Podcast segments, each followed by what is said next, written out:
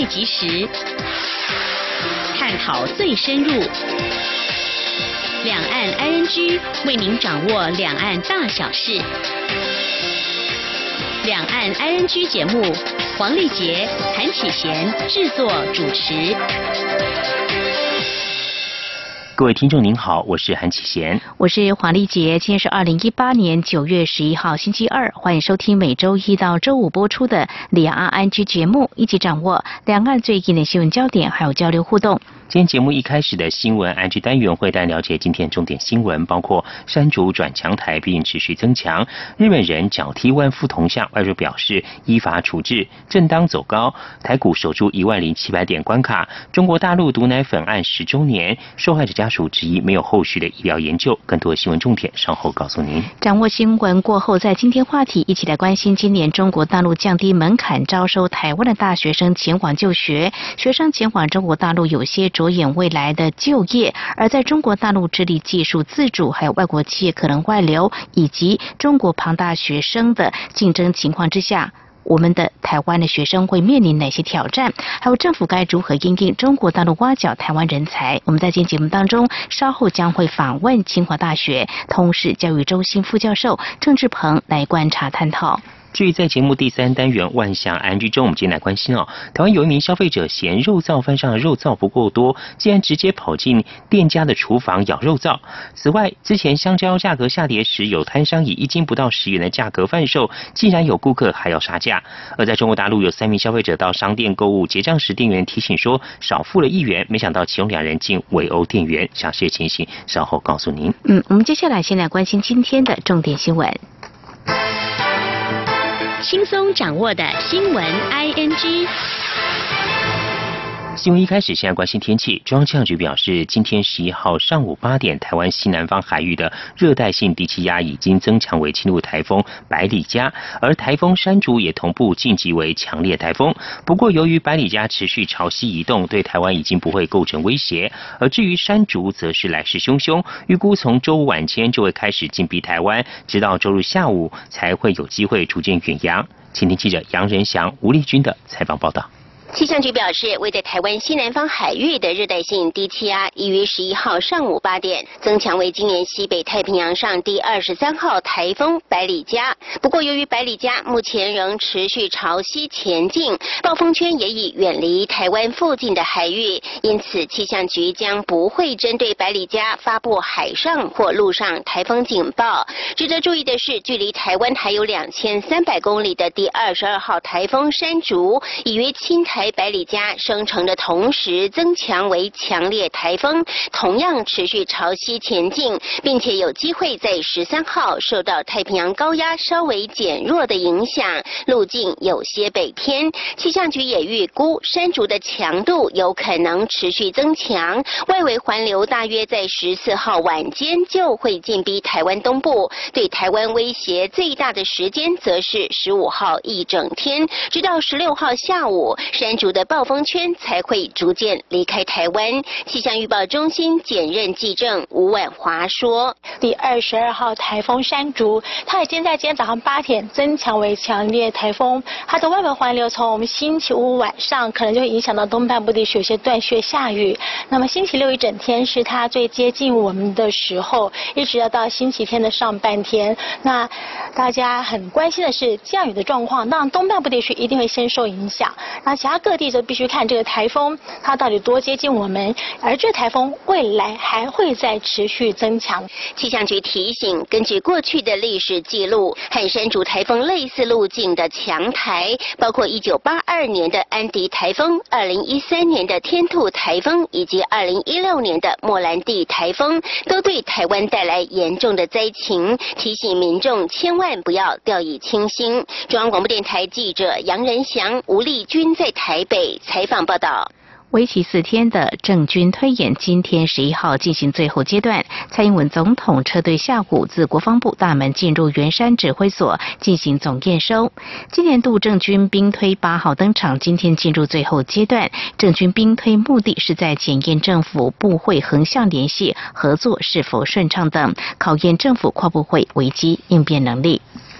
立法院长苏家全七月率团访问法国，成为历史上第一位进入法国国民议会议场的台湾立法院长。蔡文总统今天十一号在总统府内接见法国国民议会有台小组外交委员会副主席艾比庸时表示，台法的国会外交创下交流的首例，代表台法共享的民主自由价值，让两国关系不但紧密，也不断提升。期盼透过台法高层的互访，能促进更多的合作。以下记者刘玉秋的报道。法国国民议会友台小组外交委员会副主席艾比雍议员一行八人应邀于十号到十四号访台。蔡英文总统十一号在总统府内接见艾比雍等访问团成员。蔡总统表示，在一个多月以前，台法的国会外交创下交流的首例。台湾的立法院长苏家全率团到法国参访，成为历史上第一位进入法国国民议会议场的台湾立法院长，这是历史性的一刻。总统说：“呃，这是历史的一刻，也代表着说台发共享的民主自由的价值，让两国关系不但是紧密，而且不断的呃提升。我们相信，透过各位的来访以及台法高层的互访。”将促进更多的交流合作。蔡总统在接见时也特别当面感谢法国长期来为台湾的国际空间仗义直言，期盼第一次来台访问的法国国民议会成员能更深入的认识台湾，一起发掘未来的合作方向。那么借这个机会，我要特别感谢国民呃议会有台小组对台湾的支持，无论是在中国单方面启用 M 五零三的航道，或者台湾参加世界卫生大会的议题上，都为台湾发声。总统也指出，台湾除了朝野立委及行政部门首长访问法国外，高雄、桃园与台中等市府团队也都有到法国进行绿色运输建设、社会住宅考察，并行销台湾的机械跟航太的。产业台法关系从中央到地方，从政府到民间全面加强交流，台法之间的互助发展也就是这样逐步累积起来。期盼台湾与法国的伙伴关系未来能持续提升。中央广播电台记者卢秋采访报道。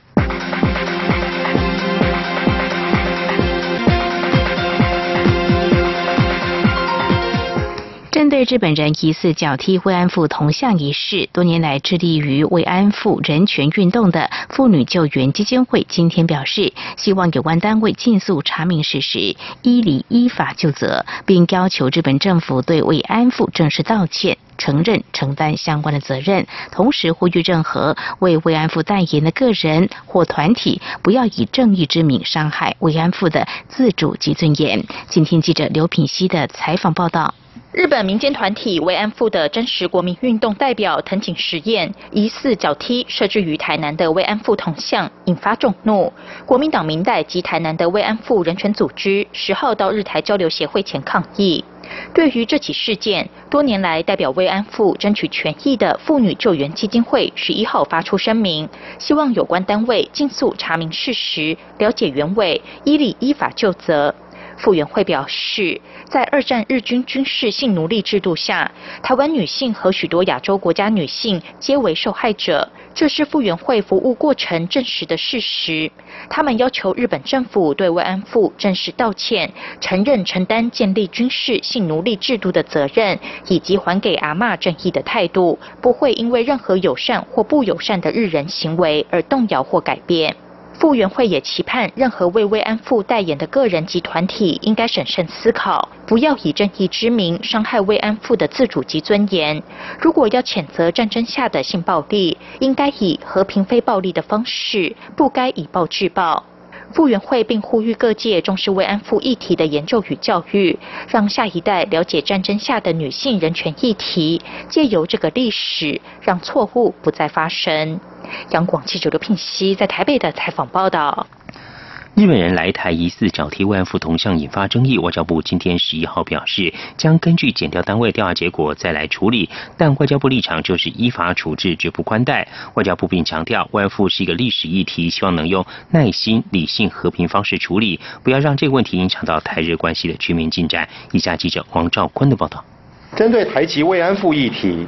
外交部发言人李宪章在回应媒体询问时表示，政府对此一向高度重视，处理及争取慰安妇尊严的立场不变，今后仍将继续与日方积极交涉协商，欲请日方重视台籍慰安妇的权益及尊严。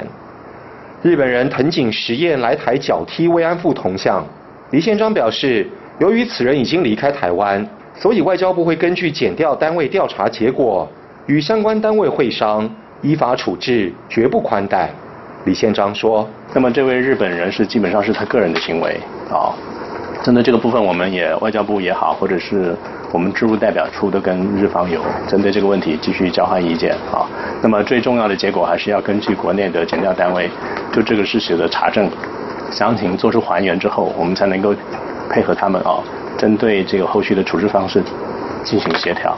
李宪章强调，这是一起个案，期待可以平顺处理，也不希望慰安妇议题影响台日关系。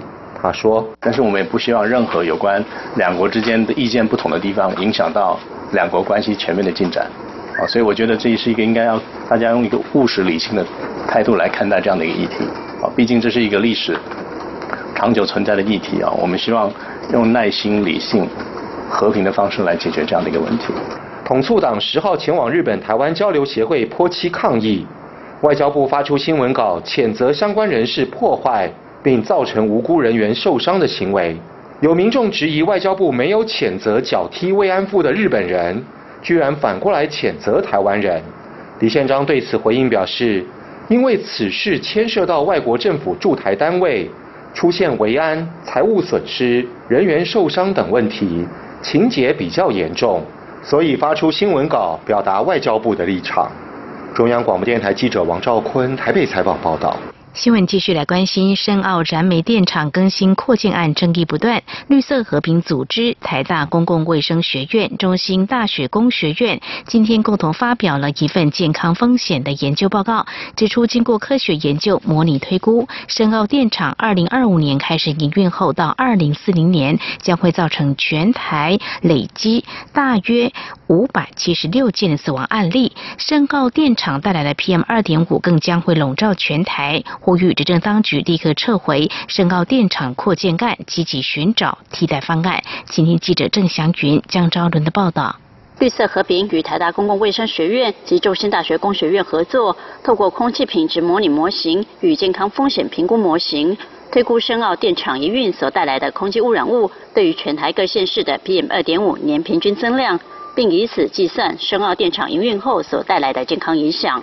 结果发现，随着深澳电厂营运后所带来的 PM 二点五年平均增量，对全台都有影响。其中又以北部六县市影响最大，除了台北市零点一六微克立方米，其他县市都在零点二微克立方米以上。新竹县增量更达到零点二八微克立方米。中部地区其次，南部与东部的增量虽然较小，但仍有影响。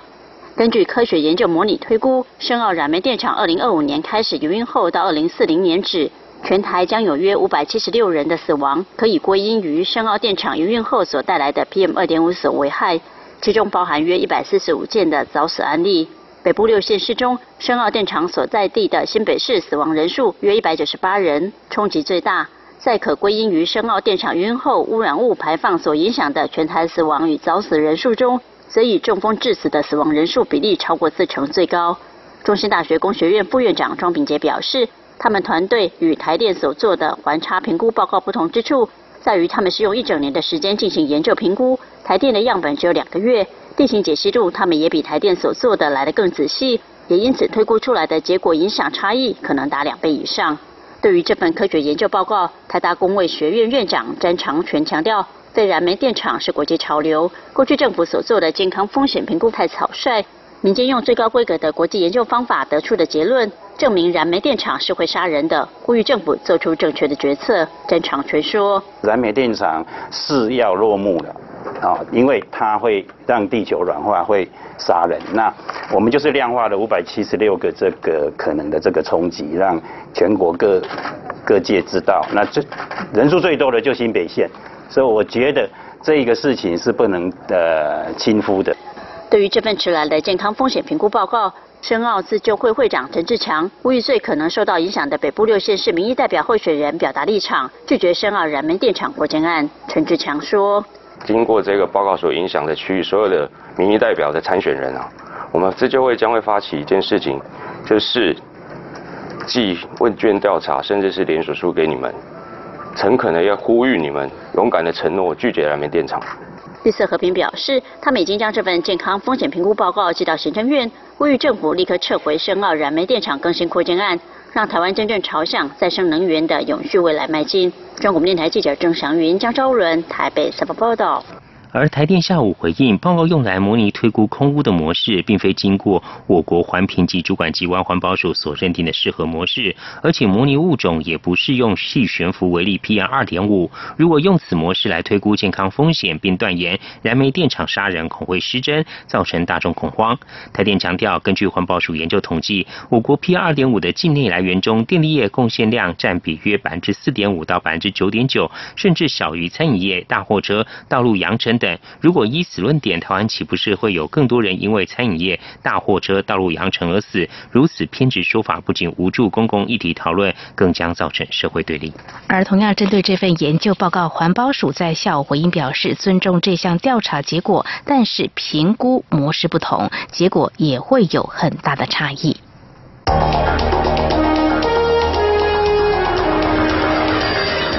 最敏锐的新闻嗅觉，延伸您的视野，让您听到最硬的两岸焦点。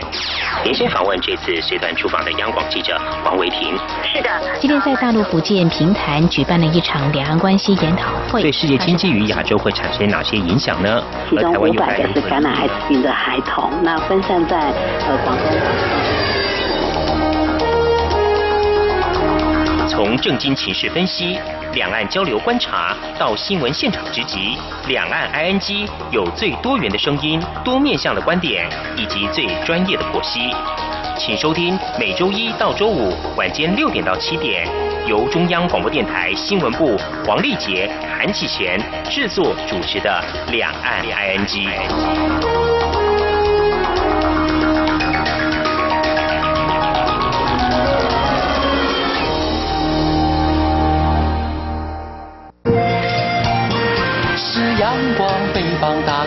世界之窗是阳光翅膀，环绕着地球飞翔。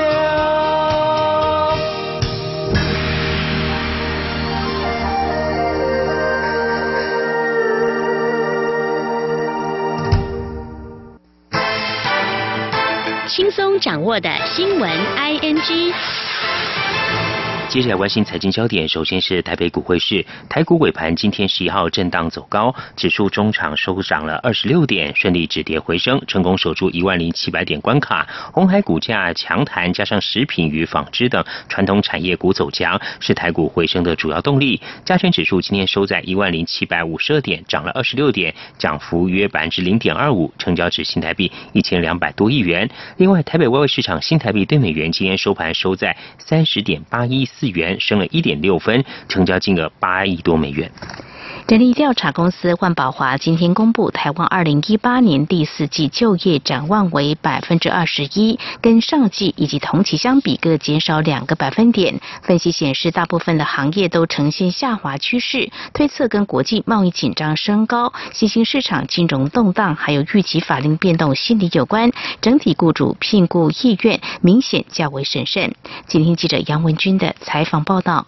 为了解企业于二零一八年十月到十二月间的聘雇状况，万宝华访谈台湾一千零三十九位雇主后发现，有百分之二十六预计增加人力，百分之六减少人力，百分之六十七维持不变。将增加与减少的人力相抵之后，得出的就业展望净值为百分之二十，排除季节因素后则为百分之二十一，与上季及同期相比各减少两个百分点。七大行业。相较，以服务业需求最高，制造业居次。接续则为金融、保险、不动产业、运输、仓储及通讯业、工程建设业、休闲餐旅业、批发零售业，则因为基本工资上调，衰退最大。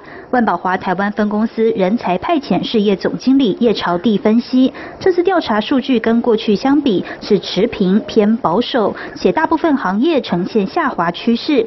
推测与国际贸易紧张升高、新兴市场金融动荡，还有预期法令变动的心理有关。整体雇主评估意愿明显较为审慎。他说：“大行业里面，大部分的行业其实都是衰退的状况。那特别是在制造业，那制造业它比较会容易会跟这个国际贸易形势会会有比较清楚的连结嘛。那当然，除了这个国际贸易形势之外，还有一个变动因素，我想也可以提出来，就是一个预期法律的一个变动会变动的一个心态，也就是我们的一个基本工资的调整。”不过，叶朝地也指出，服务业雇主信心仍是强劲，主要是集中在资讯科技服务业，如电竞、游戏软体，还有一些知名企业在台湾设置研发中心，带来相当多的聘雇动能。观察全球雇佣情况，在四十四个国家或区域中，有四十三个皆预计于第四季增聘人力。就区域比较而言，亚太地区的人力需求仍为乐观。八个国家或区域中，前三名依序为日本、台湾、香港、纽西兰。中国大陆就业展望则为亚太地区聘雇趋势最保守的地区。中央广播电台记者杨文君台北采访报道。今年景气稳健复苏，在政府带头加薪下，企业加薪意愿也增加。人力调查公司万宝华台分公司今天十一号公布的调查指出，今年已经有百分之七九的企业为员工调薪，调薪主要原因是激励员工表现，平均调薪百分比为百分之三点二，可见企业正向看待现状与未来，大多愿意以此激励员工展现更好绩效。来关心反毒的议题，教育部、法部和纸风车剧团今天联手举办反毒宣誓仪式，希望持续透过纸风车青少年反毒戏剧工程前进国中校园巡回演出，用贴近实际的情境故事，让青少年懂得拒绝毒品，远离毒品的诱惑。今天记者杨仁祥、江昭伦的报道。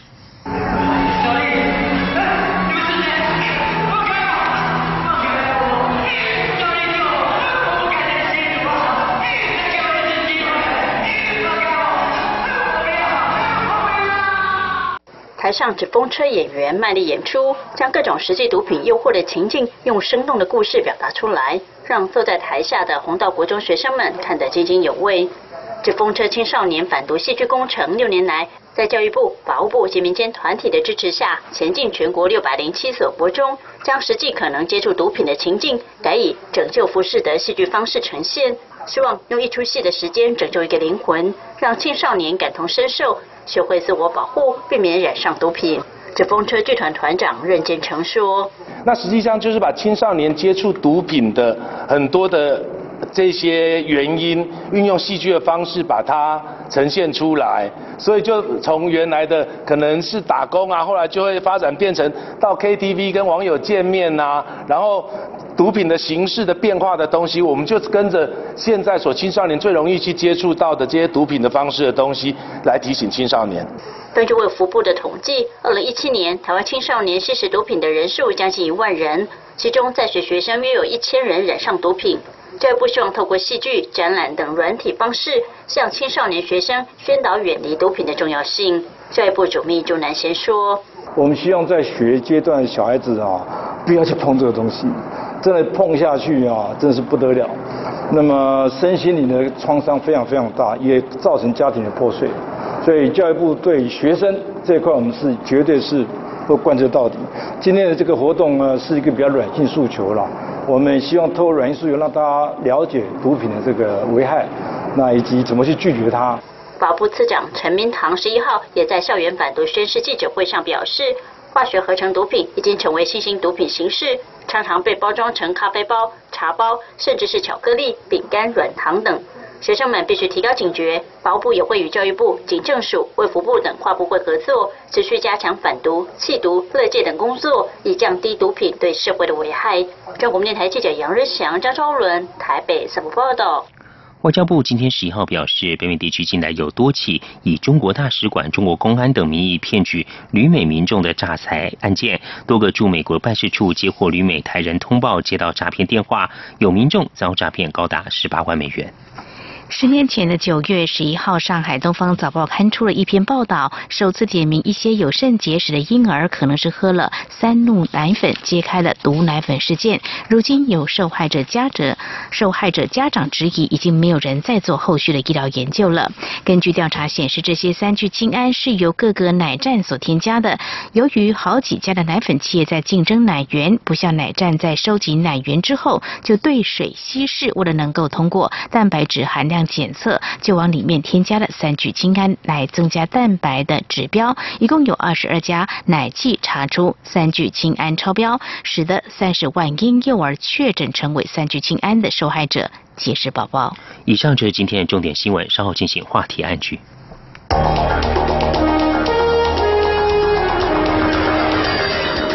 敏锐的新闻嗅觉，延伸您的视野，让您听到最硬的两岸焦点。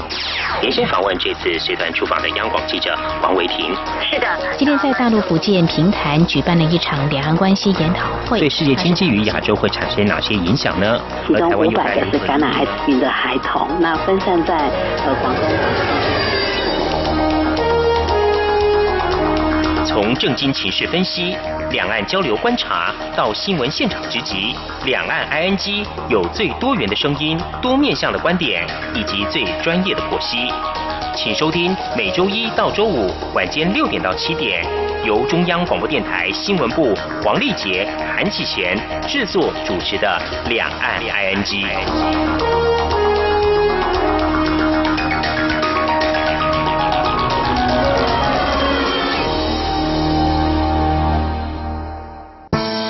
朋友，现在收听中央广播电台更方便了。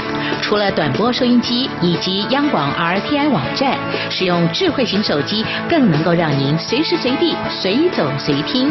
不管您的手机是 iOS 还是 Android 系统，只要在 App Store 搜寻央广 Radio，下载完成之后，点选线上即时收听或随选收听，央广所有的节目通通任你听。还有。除了央广 Radio，你还可以下载央广 News APP 应用程式，一手掌握最热的新闻大事，全新收听体验，你还在等什么啊？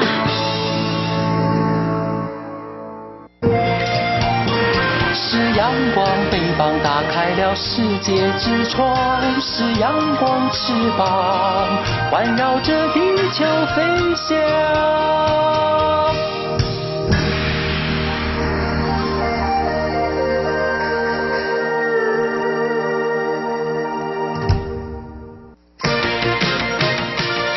最想关心的话题，ING。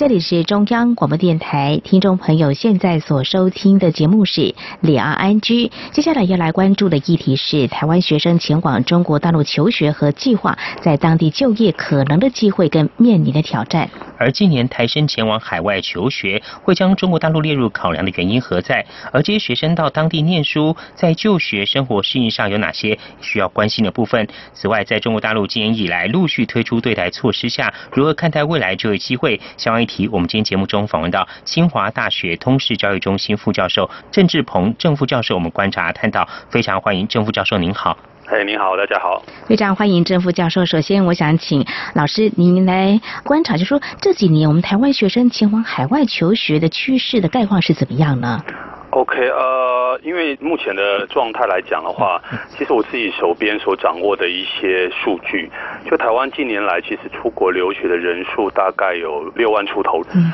然后，如果我们以国家来区别来讲的话，其实去美国跟日本的其实还是比较多。嗯，加起来总共大概有一半左右的一个人数。嗯，然后去中国的部分来讲的话，其实呃，如果我们依二零一七年陆委会的一个统计的话，那个统计的结果是赴中国求学的人数是两千五百六十七人。嗯，所以其实就比例来讲的话，其实没有想象中的多。然后这个数字其实依据于陆委会的统计，其实在过去五年的变化也不太大。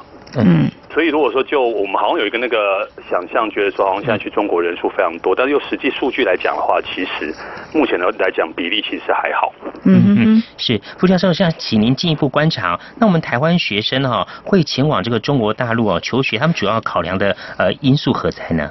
呃，以我自己目前做了一些其实不是那么正式的一个访谈的一个状态，其实还是以经济上的考量为居多。哦，因为中国其实我们都知道近年来中国的经济崛起嘛，嗯，它目前现在已经是世界第二大的经济体，它的外汇储备也是世界第一，而且依据过去几年的整个，比如说世界大学就是的大学排名这样的一个情况，其实中国很多学校也是名列前面，嗯，所以我觉得就经济上的因素的一个考量，或就人才培育来讲的话，似乎这个成为是现在很多。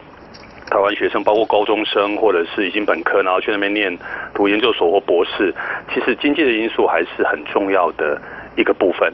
但是除了这个因素之外来讲的话，其实去中国留学也不单单都只是，比如说以经济上的考量，有很多其实可能是台商的二代，嗯或者是三代，他们其实从小就已经在中国念书。是，所以其实我觉得中国继续呃求学这件事情来讲的话，其实也蛮理所当然的。是我们看到啊，这个资讯显示，事实上也是中国大陆教育部是在二零一一年，那么就开放大陆高等学校，那么可以依据台湾学测成绩来招收啊一些学生前往大陆来就读。不过在今年特别关注，也有很多家长这里讨论，还有很多学校也会关注这个现象，就说中国大陆今年将招收大学生门槛降低了。是。那么有蛮多学生真的是还在讨论说要不要去。当然，现在台湾的大学就已经开学了哦。我想呢，在中国大陆高校或许也有一些台湾的学生。那么就您刚才您所提到，就是说您访谈一些对象，他们在今年啊，比如说在中国大陆扩大开放、降低门槛之下，他们除了这个经济考量之外，还有哪些可能会有什么样的想法，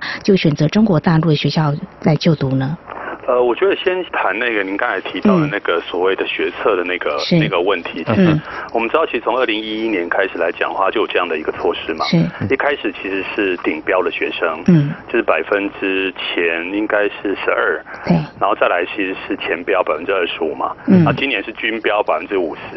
其实这意味着说，其实参加学测的一半的台湾高中生，其实都将成为是中国高校的一个招揽的一个对象。嗯所以那比例上，我觉得其实是蛮惊人的一个情况。那我觉得这样的一个情况来讲，它其实意味着就是说，他希望能够扩大对于台湾人才的一个招收。嗯，那我觉得学生来讲的话，当然他从学生的角度来看的时候，他可能会想说，我今天可能去那边的话，在那边求学完毕业之后来讲的话，找工作相对来讲的话，可能也觉得比较容易。嗯，对，而且他们其实很多的学校会寄出很多的，比如说台湾学生的奖学金啊，嗯那个名额跟金额都提高，甚至还有一些学校提出毕业及就业的这样的一个诉求。嗯嗯嗯，所以说，我觉得这个对学台湾学生来讲的话，基本上都是很有吸引力的。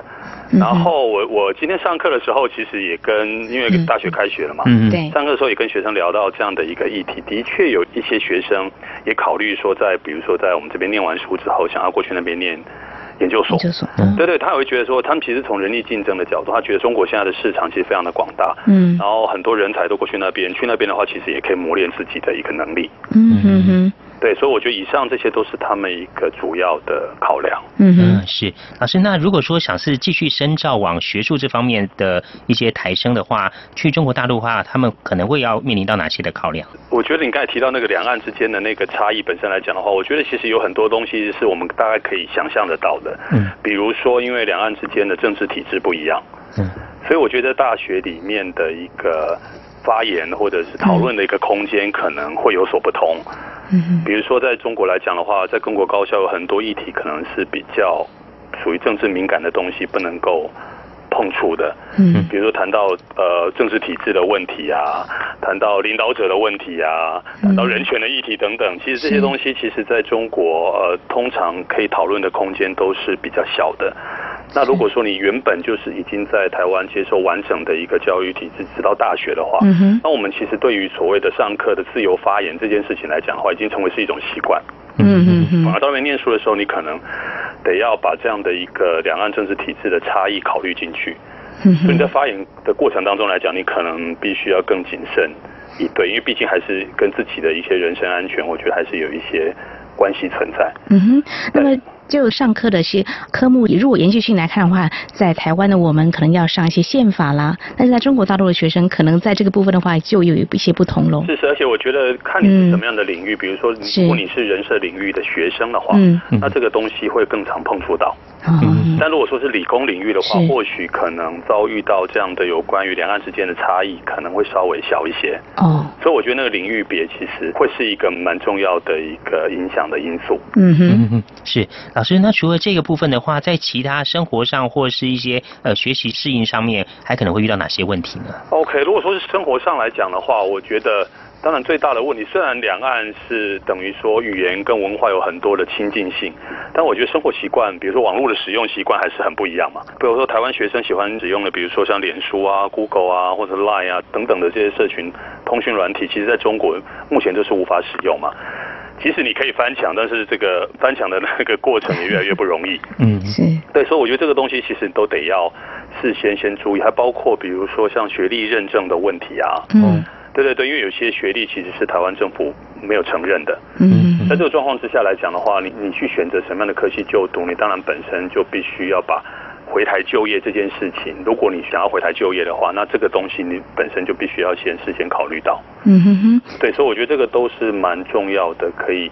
你必须要先事先想的东西。嗯哼，是。那么台湾学生前往中国大陆来求学的话呢，在学习上还有生活上呢，势必会面临相当多必须要适应的问题。在我们今天是针对有关台湾学生前往中国大陆求学跟计划在当地就业可能的机会跟面临的挑战，访问清华大学通识教育中心副教授郑志鹏来跟我们做进一步的观察探讨。那在稍后节目当中，我们再请郑副教授针对相关的问题再提出您的观点。节目稍后回来。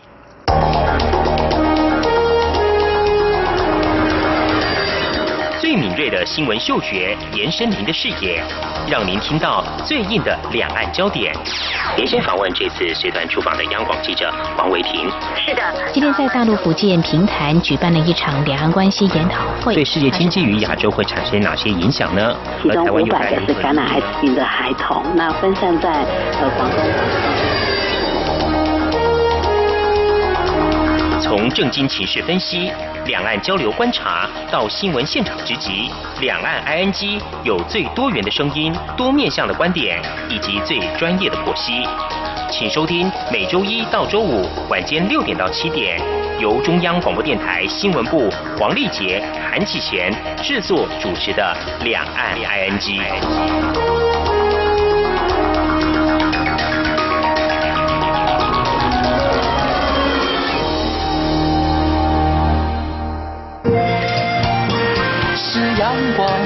打开了世界之窗，是阳光翅膀，环绕着地球飞翔。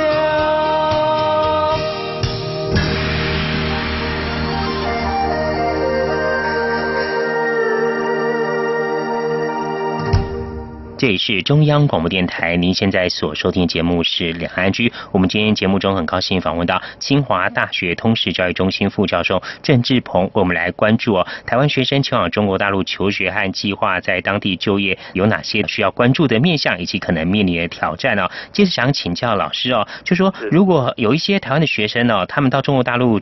求学是着眼于未来，看有没有机会在中国大陆市场来就业哦。那如果有这样的一些想法或者一些规划的学生呢，您觉得他们在未来在中国大陆就业的话，可能会面临到哪些挑战需要先前了解的呢？是，呃，我觉得其实如我们刚才所说，就是如果我们今天国人附中求学看中的其实中国未来的市场潜力跟工作机会的话。那我们当然得要先去看一下，说那中国经济发展的趋势跟可能面对的挑战，那个会是我们去。比如说，台湾学生想要在中国找工作来讲的话，他们必须要去面对到的一些必须要先了解的状况。嗯，比如说第一点的话，我觉得可以去试着先想说，其实中国呃，各位如果了解中国的整个发展的局势的话，其实中国国务院在二零一五年的时候提出一个中国制造二零二五的一个战略目标。嗯，这个战略目标是希望以十年的时间能够完成技术自主，达到就是不依赖跨国企业的一个局面。然后那个目标事实上是希望能够打破，比如说欧美等核心国家长期垄断的这种所谓的全球价值链。嗯，那过去几年，其实随着中国本身那个中国制造二零二五的一个政策的推行，其实中国已经开始积极向外去挖角人才，然后并购所谓的高科技公司，以获取最新的技术。那我们知道，其实中间所涉及的很多智慧财产权的问题，其实已经引起西方国家高度的一个警戒。嗯所以我们可以看到。半年前的美国政府对于中心的技术禁运，以及接下来的整个中美贸易战，我觉得其实都可以放在这种所谓全球价值链的争霸战的脉络下面，去加以探讨。所以从这样的一个脉络下面来讲的话，我们可以试着沙盘推演。嗯，如果中美贸易战持续下去的时候，其实很多在中国的外资企业的撤离这件事情来讲的话，可能会不断的发生。嗯哼那这个发生来讲的话，其实某种程度上就会减少很多。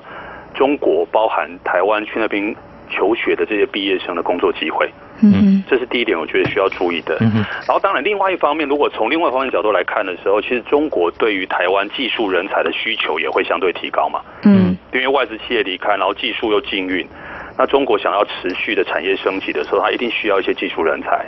那台湾当然就是一个，因为我们台湾整个高教的体系其实算是非常完整。嗯哼，所以它对于台湾的技术人才的需求也会相对提高。但是我觉得有一点必须要注意的是，其实中国自己本身的高校毕业生的数目好像也挺多。对对对，其实数量日渐庞大。对，我看到的数据是预估今年会超过八百万，还有很多海归的人才回来的竞争。嗯，所以那压力绝对不小。嗯哼，所以我觉得去去工作的话，我觉得可能要一个比较正确的一个心态，并不是说台湾人的身份在那边就有一个工作上的优势。嗯，因为他们现在竞争其实非常非常的激烈，其实已经越来越不容易了。是中国大陆对于前去就学的台生，他们有提到说会提供奖学金，还有提出满足就业需求了哦。所以呢，或许我们的台湾学生前往中国大陆也是着眼未来可能会有更多的机会。但是刚才呢，郑副教授已经提到啊，这些数据呢也可以提供我们台湾的学生做一些参考。另外就是说，如果提到这个中国制造，或者说中国未来要强化这个技术自主这个部分的话，那如果说呃我们的学生他去念的是文法商。方面不晓得老师您有什么样的看法呢？我觉得当然就是看你选择进入什么样的一个产业或者是什么样的一个工作的单位。嗯，举个例子来讲，其实现在很多的一个台湾学生或者是台湾的技术人才会进入到比如说像是国营企业或者是大型的民营企业工作，或者是学校单位工作。你可能面对到的，比如说如果是这些单位来讲的话，其实它大部分都有党营或者是国营的一个色彩。嗯。所以你在面试的时候，你某种程度上来讲的话，有时候你可能得要做一些政治表态的工作。哦，嗯，对对对，其实这边工作来讲的话，因为很多台湾人其实在中国社会都有一种所谓的 doing Chinese，做中国人的压力。嗯，对对对，他会希望你在某种事情上来讲的话，你能够做一个政治上的表态。嗯，那我自己做的一些研究，或者是学生做的一些研究，比如说他们进到一些国营企业里面去工作。你可能在国营企业里面，你要表现的比中国人更中国人，嗯哼，以证明你对于比如说这个公司的一个忠诚度，嗯哼，对，所以我觉得那个 doing Chinese 那个做中国人的一个压力，在一些我觉得比较属于国营色彩比较浓厚，很多大型民营企业其实也都有国营的资金在里面，嗯哼，所以他们都会面对到这样的一个压力，民营企业可能或许还好，嗯。对对，所以要看你进入什么样的企业工作，你可能得要先预估好，说他们可能会有一些什么样的对你的要求。嗯。这是我我从我这边所以可以得到的一些讯息。嗯，非常谢谢老师的观察跟说明哦。好，那最后想请教老师哦，就是其实现在全球都是在抢人才啊。我们刚刚您谈到说中国大陆他们在推动这个二零二五中国制造，不断的希望吸纳更多的人才哦。而对于中国大陆扩大开放呃台生附录求学，包括门槛降低，还有提供奖学金，还有提出一些满足就业需求等等哦。您觉得呃政府在营运这方面的话，您有什么样的一些？建议跟提醒呢？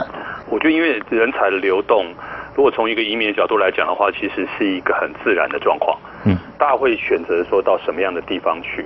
但是如果从国家角度来讲的话，当然会希望说，呃，人才都能够留在自己的国家，对于国家的经济发展其实是最有帮助的一个情况。嗯嗯，所以对我来讲的话，我觉得其实现在有很多的台商啊、台干啊，或者是台湾的所谓的呃想要过去念书的这些，对我来讲，其实都是台湾整个人才组成非常重要的一个部分。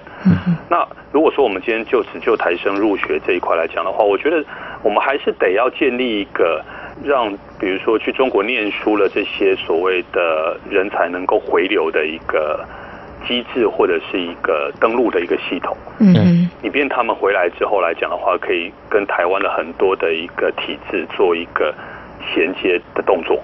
嗯。但是我觉得，在这种所谓的登录或者是所谓的报备，有人提起这样的一个状况，我觉得其实因为那个界限不太容易拿捏，因为通常你去登录或者是你去做报备的话，其实会有那种贴标签的一个效应。嗯哼。就界定说，哦，你是你去去中国念书，说你现在回来这边，那我觉得那个贴标签的效应如何被很完善的一个处理，不要发生这样的一个贴标签效应的一个后果，我觉得是我们。台湾政府我觉得得要仔细去思考的一个部分，但我觉得建立一些吸引人才回流的机制本身来讲的话，我觉得是需要的。嗯哼，是如何呢？吸引人才回流是政府的当务之急啊！我想呢，这是要严肃面对的一个课题。好，我们在今天呢，针对中国大陆今年以来陆续推出对台措施之下，关注有关台湾学生前往中国大陆求学跟计划在当地就业的可能机会跟面临的挑战。那么，非常感谢清华大学通识教育中心副教授郑志鹏提出你的观察、解析跟建议，非常谢谢郑副教授，谢谢您，谢老师。好，谢谢两位主持人。谢谢大家。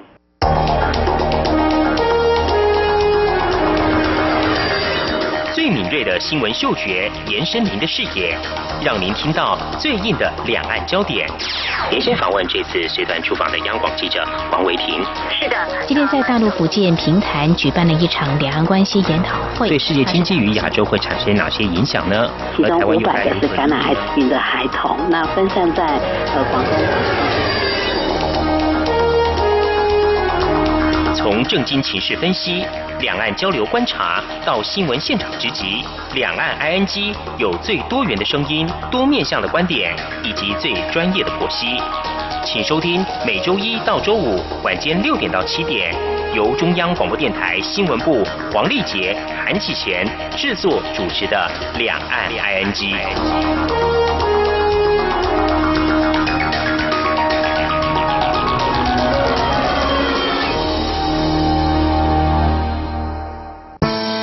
朋友，现在收听中央广播电台更方便了。除了短波收音机以及央广 RTI 网站，使用智慧型手机更能够让您随时随地、随走随听。不管您的手机是 iOS 还是 Android 系统，只要在 App Store 搜寻央广 Radio，下载完成之后，点选线上即时收听或随选收听，央广所有的节目通通任你听。还有，除了央广 Radio，你还可以下载央广 News APP 应用程式，一手掌握最热的新闻大事，全新收听体验，你还在等什么啊？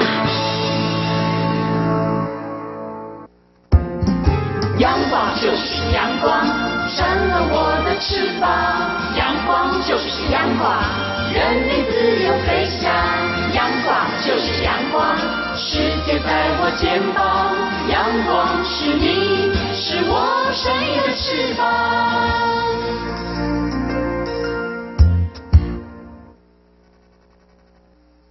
挺新鲜的，最火的万象 ING。这里是中央广播电台，您现在所收听的节目是《两岸 ING》。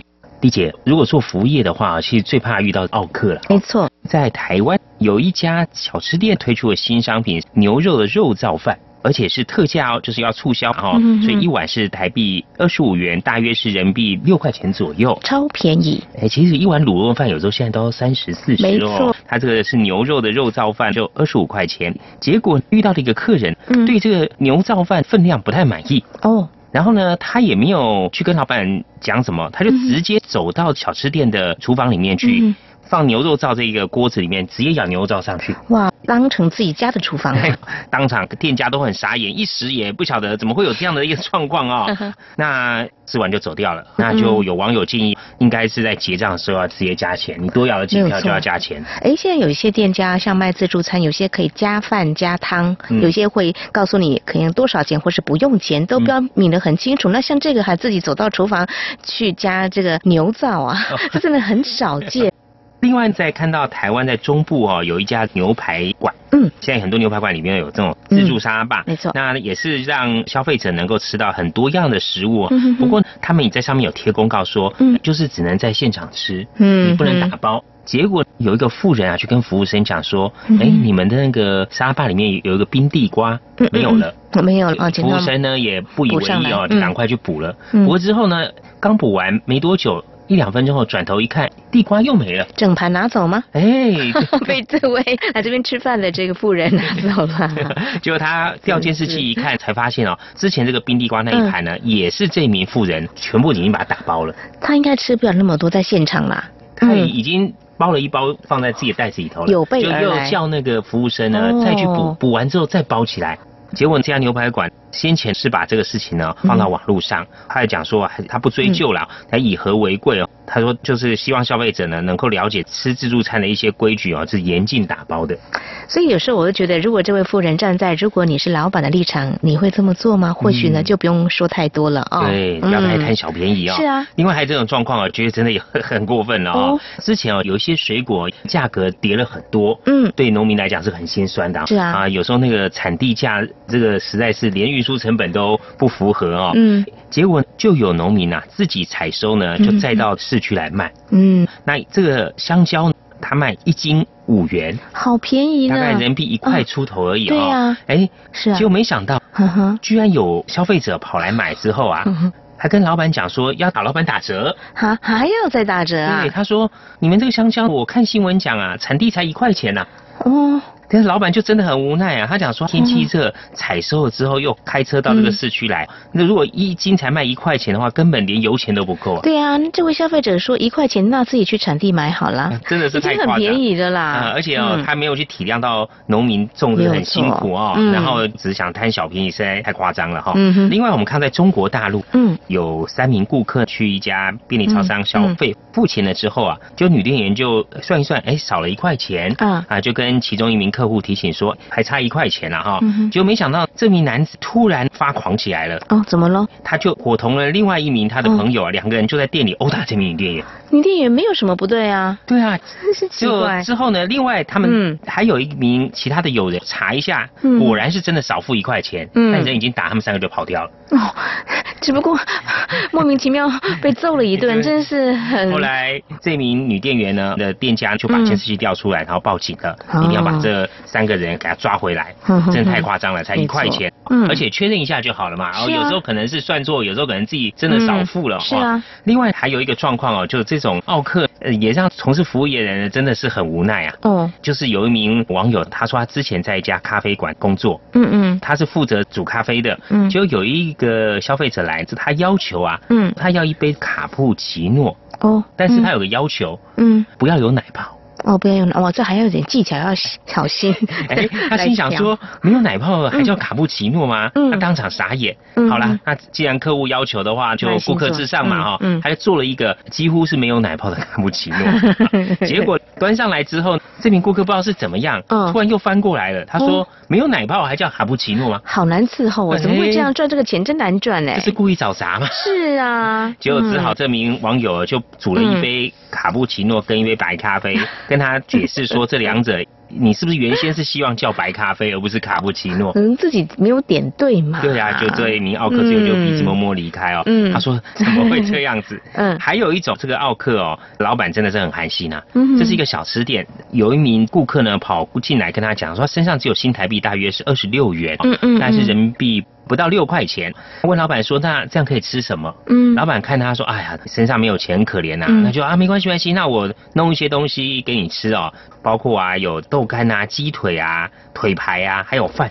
哇，很丰盛，弄了一个给他。爸爸很佛心，很好。嗯，就这老板，因为那时候生意很忙，嗯，他就忙着招呼其他客人，也没有注意。结果呢，哎，这名只有二十几块的客人吃完就走了，老板也不以为意哈。过了一会，他忙完，他去收东西的时候，才发现啊，这名顾客吃的时候，那个桌子啊，吃完弄得乱七八糟。哇，也没有稍作整理就对了。对，然后吃完也没有说声谢就走了。哇，他觉得真的很寒心。不知道这个感恩，有些人可能会觉得很不好意思，而且也非常感谢老板，就说那我帮你洗洗碗好了，或是桌面整理好，那是最基本的嘛。哦，嗯，也不要把人家的店里弄得很脏，人家等于算是请你吃饭了。是啊。嗯。另外，我们看到在美国有一家的卖场，他们有一退货机制。不过常常就遇到有一些消费者会滥用哦，就是有一名女子，她在八年前在这家量贩店里面呢买一台印表机，嗯哼，八年后她拿到这个店里表示说要退货哦，嗯，哎，他的理由是说，他说当时其实买了不久之后就坏掉了，但是因为自己这八年来呢一直没有时间来换，所以他要求退货。那这个店经理说啊，其实你这段时间已经退了很多货，不止这个，其实很多货都退很多货，他就拒绝了。嗯，就因这名消费者也不满，他就致电客服投诉。哎，最后获得这家卖场退还印表机还有墨水的相关费用啊。不过这家卖场呢也通知他说你的会员资格被取消。没有错，之前在节目当中也有提过，在台湾有一位消费者，他因为常常退货，后来 有一位管理者就跟他说，干脆退卡好了。这个退货机制哦，是让真的有一些状况呢，是服务消费者，就不要说人家有这个退货机制，然后买了八年了，真 真的是很夸张哦。嗯。另外，在美国有一架班机是有名男乘客啊，他被旁边的乘客投诉，嗯，哦，就说他太吵，那希望把他座位换开，就是空服员就去跟这名乘客讲说，那你可不可以换到另外一个座位去？结果呢，这名乘客他就不满。哦，哎，他说我不要换，举动哦，然后就咆哮啊，哈，在这个飞机上咆哮，结果空服员赶快那时候还没有起飞嘛，就通知警方来处理。嗯，结果呢，这名男乘客就直接跟警方呛说啊，你有种就来电我，哇哇，这个你有种就拿电击棒来电我，真的是很有种。结果后来呢，这航警看啊，他实在大吵大闹啊，真的就电他。哦，这样哇，你这样这么 勇敢的话，我就电电看。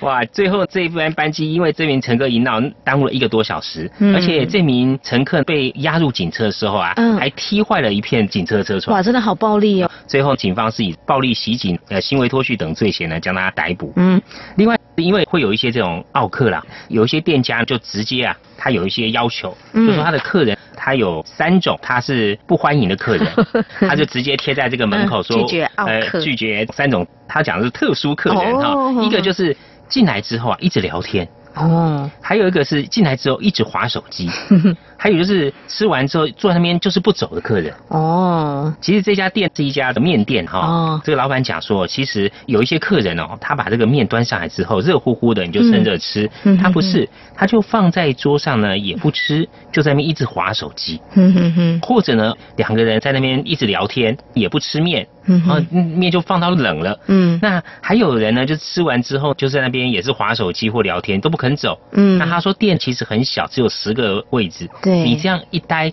那其他客人想来坐，外面排了那么长的队，那你又不吃，然后或者吃完又不走。他说：“那我就不欢迎这种客人。没有做这种店家也不少，老板真的是难为。现在有些比较有规模或知名度稍微高一点的，口碑还不错了，他们就告诉你用餐时间大概是多久的时间，那么大概几点的时候，大概就麻烦您啊就要结束今天来这边用餐的时间。嗯，我们这个消费者其实有时候同理心哦，在老板开门做生意哦，那你吃完的话就离开。但如果有些店他是说欢迎你继续做，长久做，那那没话说啊。是啊，那人家这个是小本生意啊。另外我看到。有奥客，也有一些奥老板啊。这个是做法呢？哎，这是在中东哦，有一个国家，嗯，他们有一个新鲜鱼货市场。哇，这个当地的鱼贩就标榜说是很捞啊，哦，就是现捞现卖，绝不欺瞒。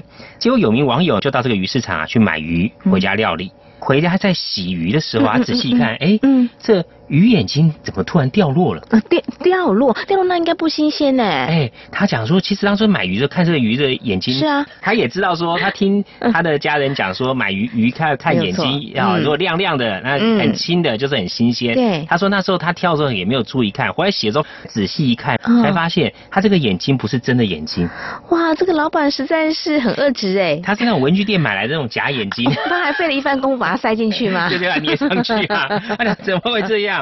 哇，他就 马上去跟当地的这个食品卫生单位投诉啊，嗯，然后就这个食品单位就到这个鱼市去查访，要求业者停业，短期内改善。一定要这样出于重罚，怎么可以欺瞒消费者呢？而且还太夸张，还贴这个假眼睛啊！好，节目尾声呢，再和听众们呼吁一下，如果说听众朋友们对节目有任何建议看法，非常欢迎利用以下管道来告诉我们：传统邮件寄到台湾台北市北安路五十五号两岸安居节目收；电子邮件信箱节目有两个，一个是 i n g at r t i 点 o r g 点 t w，另外一个是 QQ 信箱一四七四七一七四零零 at qq dot com。同时，听众朋友，我们还可以透过 QQ 即时互动，两岸居的 QQ 码是。一四七四七一七四零零。另外，也非常欢迎听众朋友加入两岸剧脸书粉丝团，在脸书的搜寻栏位上打上节目名称“两岸剧”来搜寻，就可以连接到我们的页面了。是的，那么这是今天节目，也非常感谢听众朋友您的收听，祝福您，我们下次同一时间空中再会，拜拜。